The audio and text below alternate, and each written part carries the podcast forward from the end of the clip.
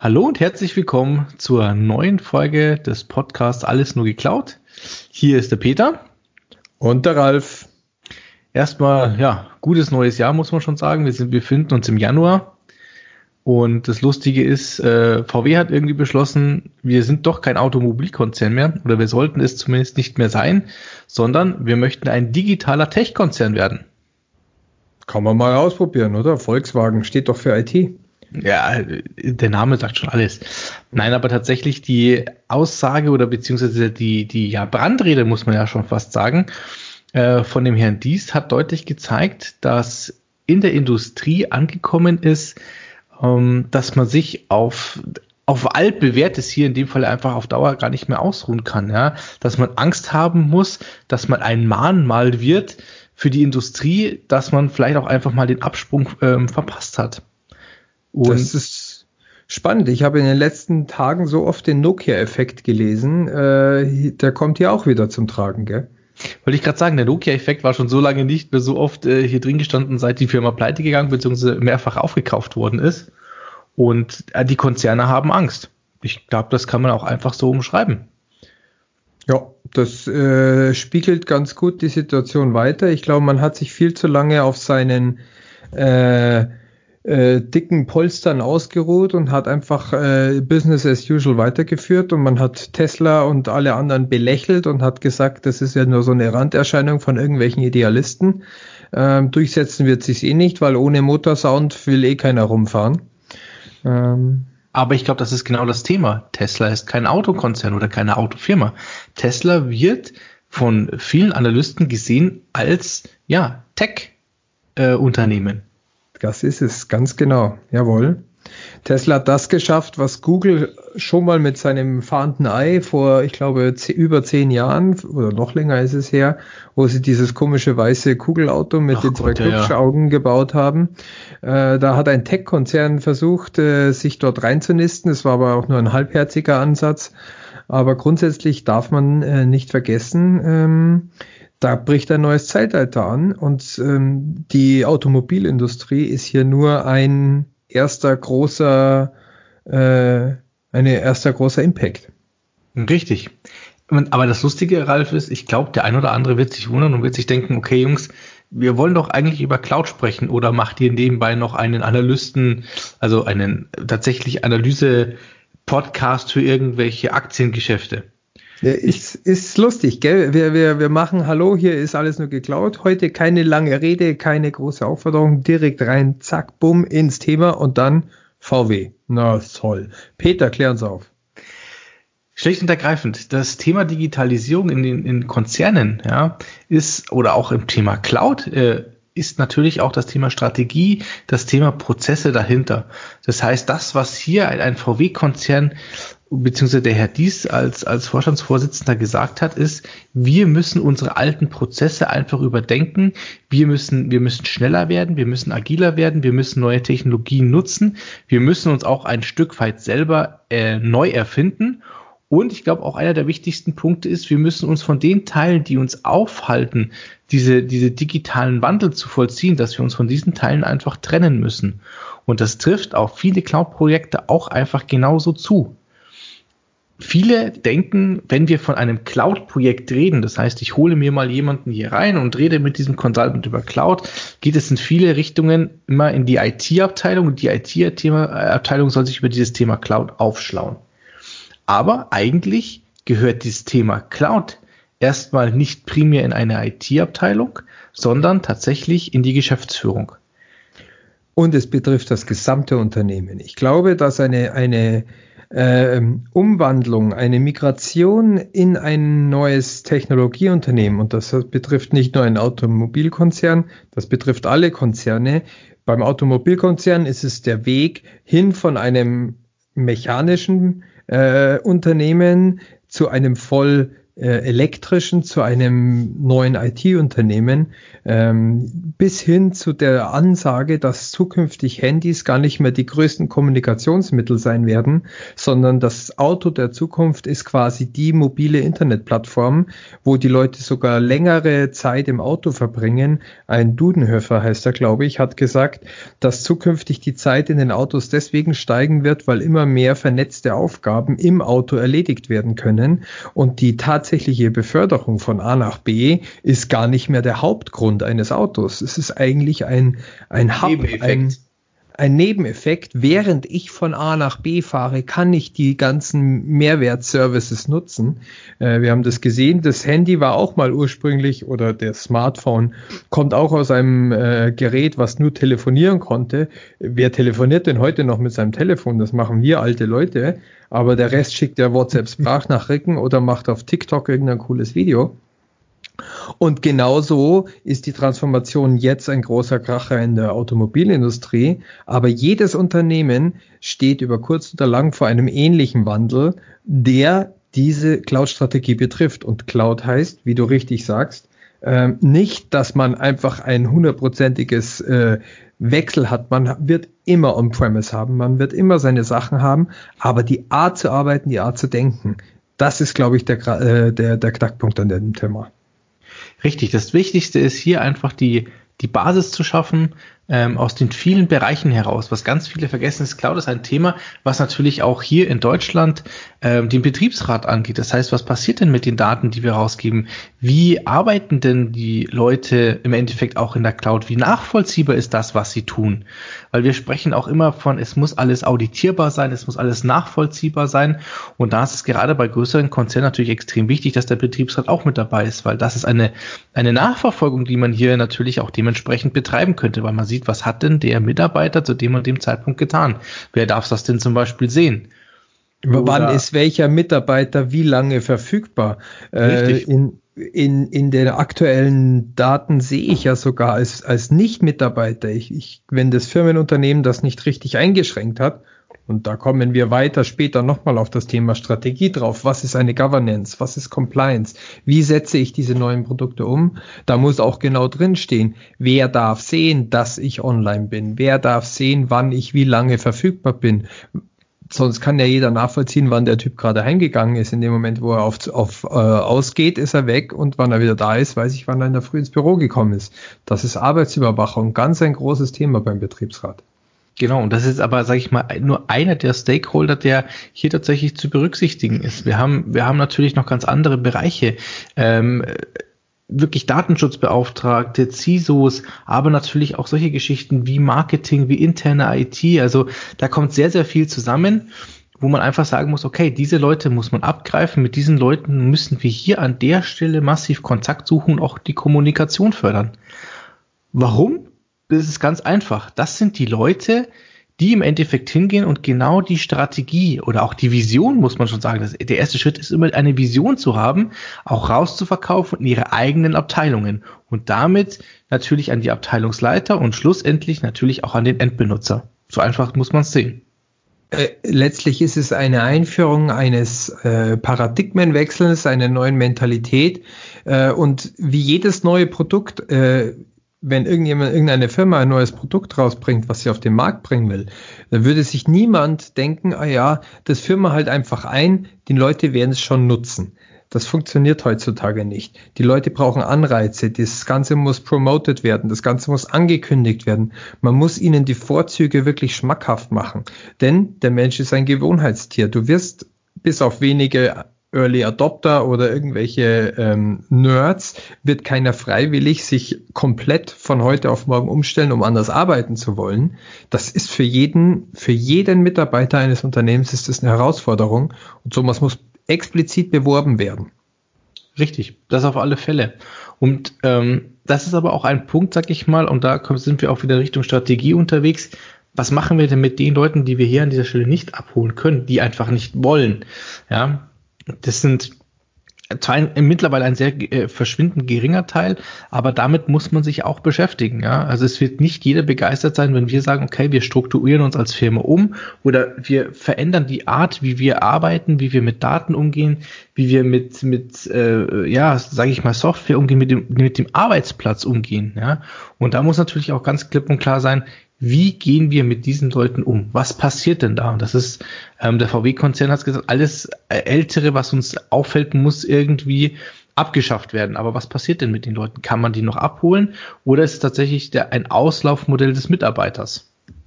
Das ist natürlich die radikalste Form, mit dem man sagt, ja, äh, den letzten beißen die Hunde. Wenn du ein System betreust, das wird danach abschalten und du kümmerst dich nicht selbst früh genug darum, dass du ein Nachfolgeprodukt bedienen kannst, dann bleibst du auf der Strecke. Ähm, ich glaube, strategisch gesehen ist es ganz, ganz wichtig, ähm, wenn wir, wenn die ersten Leute dran glauben, dann hat das auch wieder noch mehr eine Angst vor neuer Technik. Äh, ich glaube, ich hatte es in unserer allerersten Folge Null auch schon mal angesprochen, wie die Industrie schon vor 100 Jahren Angst hatte, dass plötzlich, wenn wir das Fließband einführen, ähm, bei der Industrialisierung, bei der ersten Industrialisierungswelle, dass dann plötzlich alle Leute arbeitslos werden, weil ja alle nur noch am Fließband sitzen. Äh, mhm. Es hat sich genau das Gegenteil eingestellt. Tatsächlich sind viel mehr Leute in Beschäftigung gekommen, in viel mehr breiteren Phasen. Es hat sich nur eine Art von Arbeit ent, äh, abge abgelöst worden. Ähm, und das ist das Thema. Das muss von Anfang an in einem Unternehmen berücksichtigt werden, weil wir müssen alle abholen und wir müssen zumindest einen Plan haben, wie wir mit der Sache umgehen. Das heißt nicht, dass wir sofort eine Lösung für jedes Problem haben. Wir müssen einen Plan haben, wie wir es äh, feststellen, wie wir das Thema adressieren und wie wir es auch offen kommunizieren und dann den Leuten so sagen und so ehrlich zu den Leuten sind. Ich glaube, Ehrlichkeit ist hier ein ganz großes, ganz großes Ding, äh, um die Leute abzuholen, um sie mitzunehmen. Denn nur wenn ich ehrlich mit denen kommuniziere, dann glauben sie uns und dann könnte man ihnen auch wenn wir ihnen was Positives sagen, auch etwas Negatives bieten. Wenn man immer nur sagt, die Cloud ist super und danach wird alles viel einfacher, und das stimmt einfach schlicht und einfach nicht, denn es wird nicht einfacher, es wird komplexer, es wird aufwendiger, es wird aber vor allen Dingen anders. Dann, dann bringt das nichts. Dann verliert man nur noch mehr Vertrauen und das ist strategisch gesehen der falsche Ansatz. Richtig, also das Thema Ehrlichkeit ist tatsächlich bei vielen Cloud-Themen und bei vielen Cloud-Projekten eines der wichtigsten. Ähm, Leute müssen eine gewisse Akzeptanz ähm, ähm, gegenüber den neuen Produkten bekommen. Und wenn sie die nicht haben, dann hat man verloren. Dann kann die, dann kann ein Cloud-Projekt dahinter noch so gut sein, auch die Software kann so gut sein. Ähm, wenn man nicht das Vertrauen hat in die neue Software, dann wird tatsächlich für die IT-Abteilung an der Stelle sehr, sehr schwierig, das wieder einzufangen. Das ist es, das ist der eine wichtige Punkt. Und auf der anderen Seite gehört hier die Ehrlichkeit und das Vertrauen auch dazu, dass man die Probleme, die die Leute adressieren, auch wahrnimmt.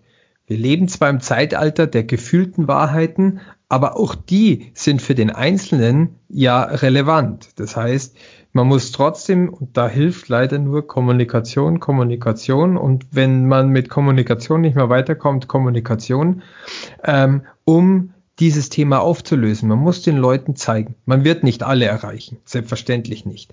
Aber man muss sich die Zeit nehmen und das Engagement zeigen, den Leuten ähm, ihre Probleme ernst zu nehmen und zumindest irgendetwas versuchen, um ihnen entgegenzukommen. Diese Sache, ja, mach oder stirb und wenn du es nicht machst, setz mal wen anders hin. Das hilft vielleicht für den einen, den ich rausschmeißen kann, aber die anderen 20 Leute, die das mitbekommen, die kriegen das genauso mit, die Kollegen. Und der Flurfunk funktioniert bestens. Da fährt man sich dann äh, die Sorgen erst recht ins Unternehmen. Funktioniert besser als so manches internes Memo, muss man ganz ehrlich sagen.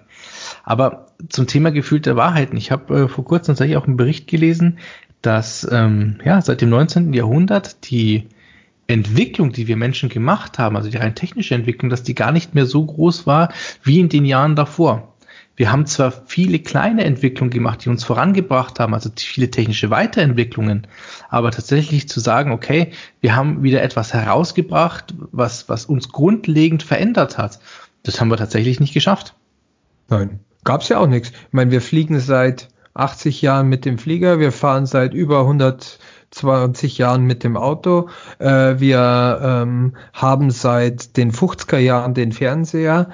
Was ist denn neu gekommen? Es sind andere Fernseher gekommen, es sind andere Autos gekommen und es sind andere Flugzeuge gekommen. Aber so ein richtig neues Medium gab es nicht mehr. Na, das kommt vielleicht aber jetzt mit der maximalen Digitalisierung. Das, das, In das, das, Internet war noch ein neuer Sprung, der in den 80er Jahren gekommen ist, muss man sagen, tatsächlich. Ja, das ist richtig. Aber wie gesagt, selbst da, seitdem haben wir uns nicht wirklich weiterentwickelt. Also die, das Grundprinzip, sage ich mal, hat sich äh, ein wenig geändert und auch der Nutzen, den wir daraus ziehen, hat sich geändert, aber rein Grund, äh, vom Grund her hat sich tatsächlich nicht viel, nicht viel verändert. Es also aber ganz nur noch 4% Internet neben Pornos und Katzenvideos statt früher 2. Uh. Wir verbessern uns. Ah. Nee, aber, aber tatsächlich, tatsächlich muss man sagen, ähm, um nochmal auf unser eigentliches Thema zurückzukommen, das die Geschäftsführung, das C-Level, der Vorstand muss hinter Cloud-Projekten stehen, eben um äh, die Möglichkeit erstmal zu schaffen, tatsächlich Prozesse zu ändern, über Strategien zu diskutieren und ähm, sowohl positive wie auch negative Auswirkungen im Zweifelsfall natürlich über den Vorstand durchzusetzen.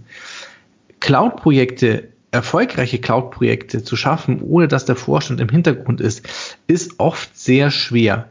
Warum? Man, man hat nur oft die IT-Seite, also die technische Seite im Blick, aber hat ähm, komplett alles andere außenrum, Stakeholder, irgendwelche äh, Vorgeschichten und so weiter, sind einfach nicht betrachtet worden und dann hat man im Endeffekt ein Cloud-Projekt, wo man sagt, okay, die IT ist glücklich damit, aber der Rest der Firma irgendwie nicht.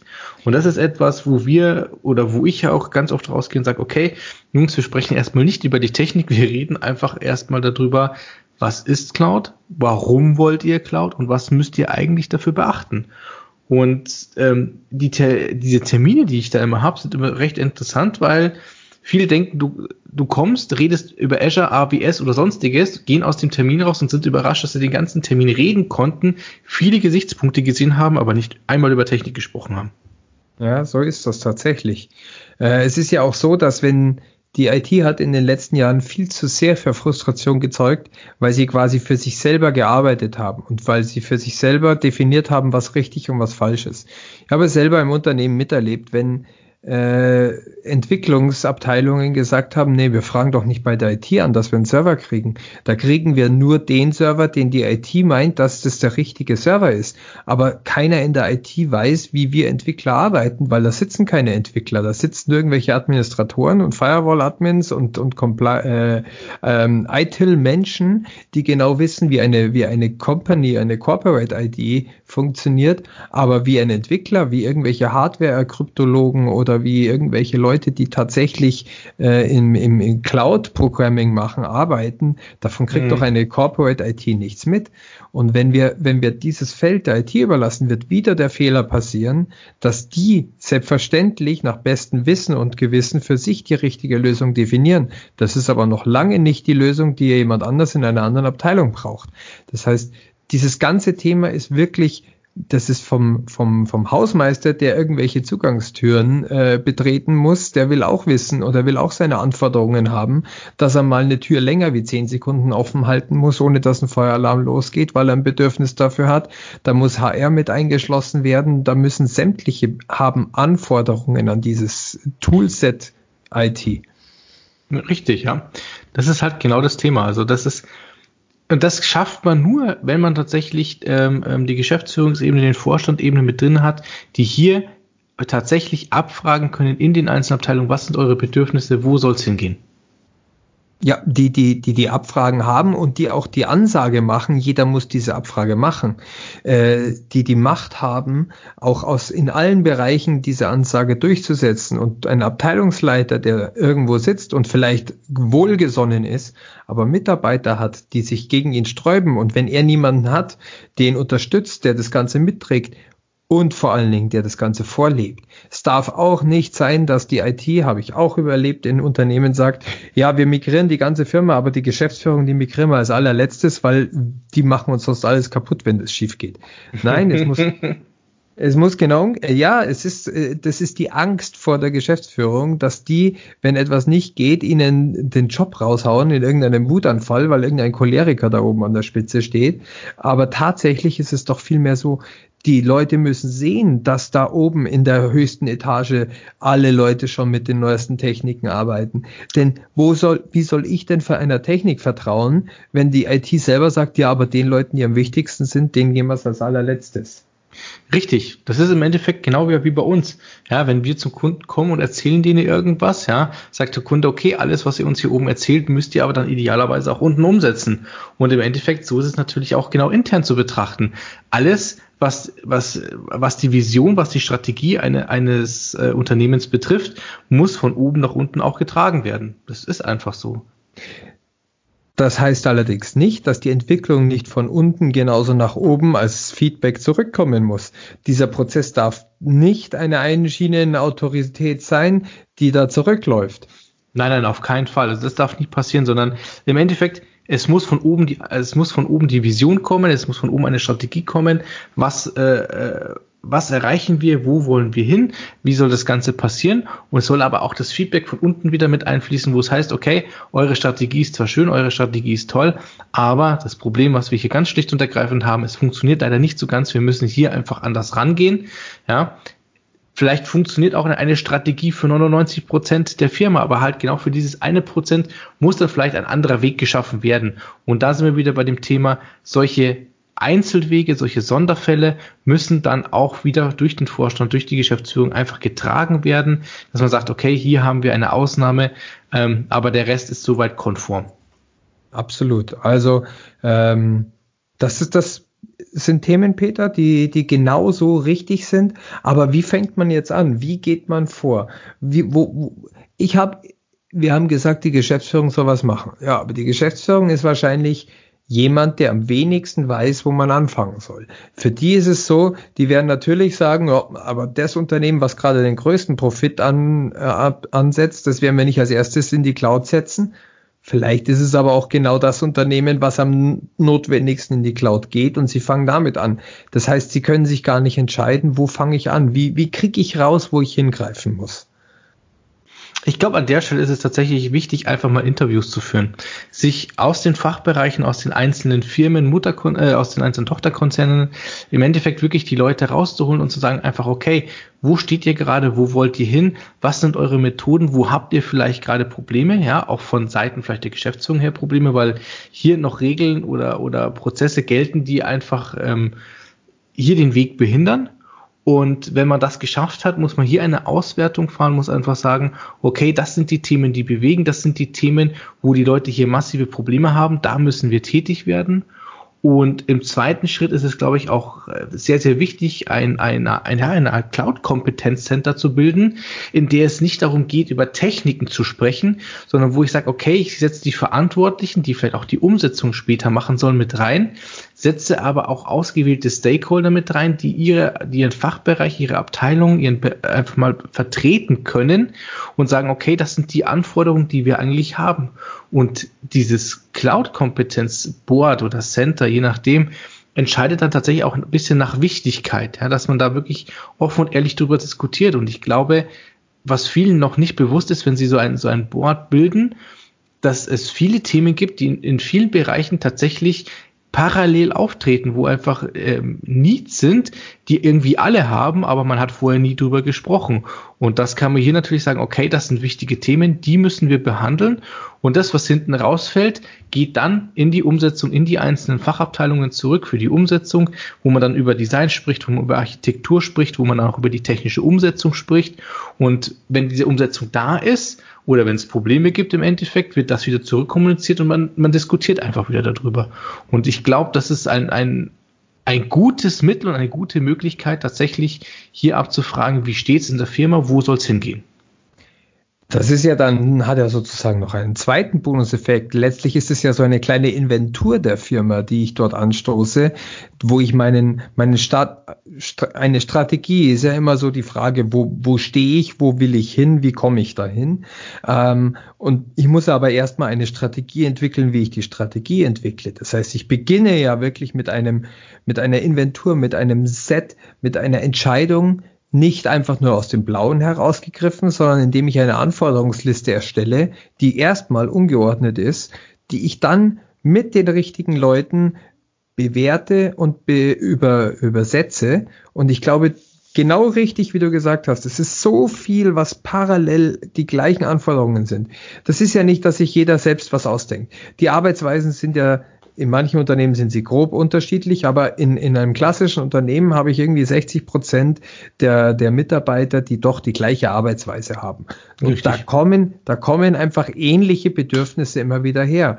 Und diese Synergieeffekte, wenn ich dann feststelle, dass ich zum Beispiel in über drei Viertel der Abteilungen einen Punkt habe, der von allen gefordert wird, dann habe ich doch schon gleich meinen ersten Punkt, wo ich ansetzen kann. Da kann ich schon mal das erste, das erste Produkt entwickeln und anhand dieses Produktes lernen, da, wie viele Strategiepunkte ich dafür brauche. Und ich wette, wenn man den nächsten Punkt nimmt, kommen höchstens ein, zwei weitere Punkte dazu. Wenn man eine geschickte Auswahl nimmt für das nächste Produkt, dann hat man schon mal ein Strategieset erstellt, was für den ersten gilt. Und im nächsten Schritt kommt die nächste Strategie. Vielleicht kann man dann auch noch mal was Bestehendes anpassen. Man muss, es ist ein kontinuierlicher Prozess. Sowas hört nicht von heute auf morgen auf. Sowas geht permanent und immer weiter.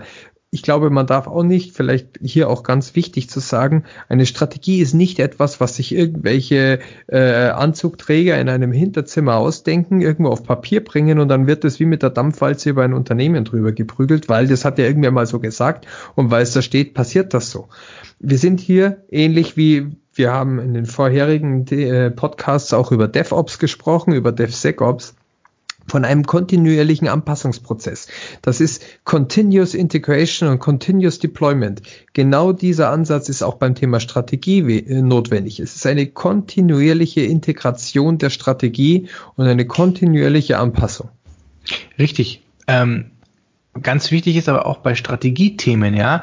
Natürlich sollten wir hier agil unterwegs sein, sollten schauen, dass wir vielleicht auch schnell reagieren können. Aber äh, man muss eine, eine gewisse Strategie auch immer erst verfolgen. Man kann dann vielleicht nochmal in den Punkt 2 oder in den Punkt 3 gehen, ja. Aber bis zum gewissen Grad muss man die Strategie tatsächlich erstmal verfolgen, um zu sehen, wie das Ergebnis hinten raus ist, bevor man sich zu früh oder zu schnell entscheidet, okay, wir müssen diese Strategie vielleicht nochmal ändern. Also da muss man, glaube ich, auch nochmal ganz klipp und klar sagen, agil ja, aber bitte nicht Hals über Kopf einfach sagen, okay, wir müssen jetzt die Strategie ändern, weil sich das jetzt bei uns äh, ähm, so ergeben hat, sondern schauen, ist die Strategie vielleicht doch richtig, vielleicht müssen wir den Weg weitergehen, können wir in einem, in einem nächsten Schritt vielleicht tatsächlich diesen, diesen kleinen zusätzlichen Wandel vollziehen, ja oder nein? Absolut. Also Strategie muss etwas sein, das äh, träge ist in seiner Veränderung. Äh, es soll zwar agil entwickelt sein, aber wenn ich jede Woche eine andere Strategie habe, weil ich jede Woche andere Anforderungen habe und dann nach drei Wochen wieder auf den Punkt von vor drei Wochen zurückspringe, bringt mir die Strategie nämlich genau gar nichts. Das ist, dann sind wir genau in dem Verhalten, wo wir auch ohne Strategie sind. Wir arbeiten immer so, wie der momentane Status mich anfordert, in der Cloud zu arbeiten. Das ist, denke ich, momentan so das Hauptthema, wie die Cloud genutzt wird. Man hat keine Strategie, aber man hat eine sehr geringe Einstiegshürde und deswegen nutzt jeder das Ganze so, wie er es gerade nutzt und wie es ihm gerade in den Kram passt. Ich sage auch immer gerne, das ist der wilde Westen, der sich zwar immer weiter auflöst, aber so war es früher auch. Wenn ich Bock hatte, dann habe ich meine Pistole rausgeholt und habe jemanden umgenietet. Das war ja, wenn der Sheriff nicht da war, eh wurscht. Oder wenn ich ein Land haben wollte, was mir gefallen hat, habe ich mir das genommen. Und ähnlich ist es so, wenn mir, wenn mir in der Cloud etwas gefällt, ein Service, Service, den ich haben will, dann klicke ich auf Bestellen und dann installiere ich mir den und dann kann ich ihn nutzen. Dass dahinter irgendwelche Gesetze oder Regeln sind, wem gehört das Land ursprünglich, wie darf ich mein Land pachten, wie darf ich da Wasser anbauen, mit welchen Gesetzen muss ich meine Infrastrukturen und mein soziales Gefüge zusammenbauen. Ich meine, wir leben ja auch nicht wie im Wilden Westen, wo wir unsere Wagen irgendwo hinstellen und dann dort eine Stadt aufbauen. Nein, jeder mhm. hat sich an diese Regeln zu halten. Und genau so etwas muss man mit der Strategie für die Cloud bauen. Also Wilder Westen. Du wohnst in München, ich wohne in Ingolstadt da fahr mal zum Berufsverkehr äh, mit dem Auto auf der Straße, dann sind wir doch wieder im Wilden Westen. Das sage ich dir aber. Da hast du tatsächlich recht. Das ist äh, doch viel schlimmer als der Wilde Westen. ähm, das ist äh, Wilder Westen 2.0. Äh, gilt das Recht des größeren SUVs. Gut, dass ich keinen habe. Nein, aber das ist, ähm, glaube ich, ein, ein ganz wichtiger Punkt und das bringt uns natürlich auch ähm, äh, in, im Umkehrschluss wieder eigentlich zu unserem zu unserem Thema, was sich so seit der ersten Folge, sage ich mal, ein bisschen durchzieht, äh, zurück CSPM. Warum? Wenn wir natürlich mit einer geordneten Strategie vorgehen und anhand der Strategie schon Prozesse vorab definieren, haben wir einfach den Vorteil, dass wir mit diesen vordefinierten Prozessen schon viele, viele Fehlerquellen einfach im Keim sozusagen erstecken und ausmerzen können, weil wir entweder den Leuten gar nicht die Möglichkeit geben, diese Fehler zu machen, beziehungsweise die Spielregeln einfach schon so fest gezurrt haben und so gut kommuniziert haben, dass es einfach an der Stelle nicht passiert. Das heißt, wir sind hier security-technisch, auch mit einer guten Strategie und einem guten Prozesssystem dahinter, sind wir security-technisch schon sehr, sehr weit vorne. Und ich glaube, das ist einer der Punkte, der bei Cloud-Projekten, die so ad hoc passieren, ähm, einfach fehlt. Definitiv. Und da kommen wir gleich nochmal zum nächsten Zahnrad. Wir haben jetzt die Compliance, wir haben die Security-Richtlinien im CSPM beschrieben, wir haben die Strategie beschrieben. Aber wie stelle ich sicher, dass diese ganzen Sachen auch tatsächlich bei einem Implementierung, beim Aufbau eines Systems, bei der Bereitstellung von neuen Systemen jedes Mal auch wirklich genauso umgesetzt werden, wie ich es haben will, wie ich es brauche. Ich will den perfekten Nutzen, aber mit im Einklang mit all meinen Gesetzgebungen und Policies und Regeln finden. Und da sind wir auch wieder bei einem Thema, das wir besprochen haben, Infrastructure as Code, DevOps Deployment. Äh, diese Produkte, die bringen genau diese Sicherheit, dass ich Standards habe. Ich automatisiere meine Bereitstellung von IT so weit und innerhalb dieser Automatisierungsprozesse habe ich genau alle diese Sachen umgesetzt. Ich habe die Schnittstellen zum CSPM. Ich habe anhand der Strategie meine Regeln festgelegt, die in dem Code sind. Wenn dann jemand etwas Neues braucht, dann braucht er sich keine Gedanken machen, erfülle ich diese Regeln, sondern er bestellt die ganzen und automatisiert wird über die Skripte, in denen alles das schon mit eingebaut wird, die Infrastruktur zur Verfügung gestellt, mit der er arbeiten kann, die der Anwender benötigt, aber die allen Anforderungen entspricht.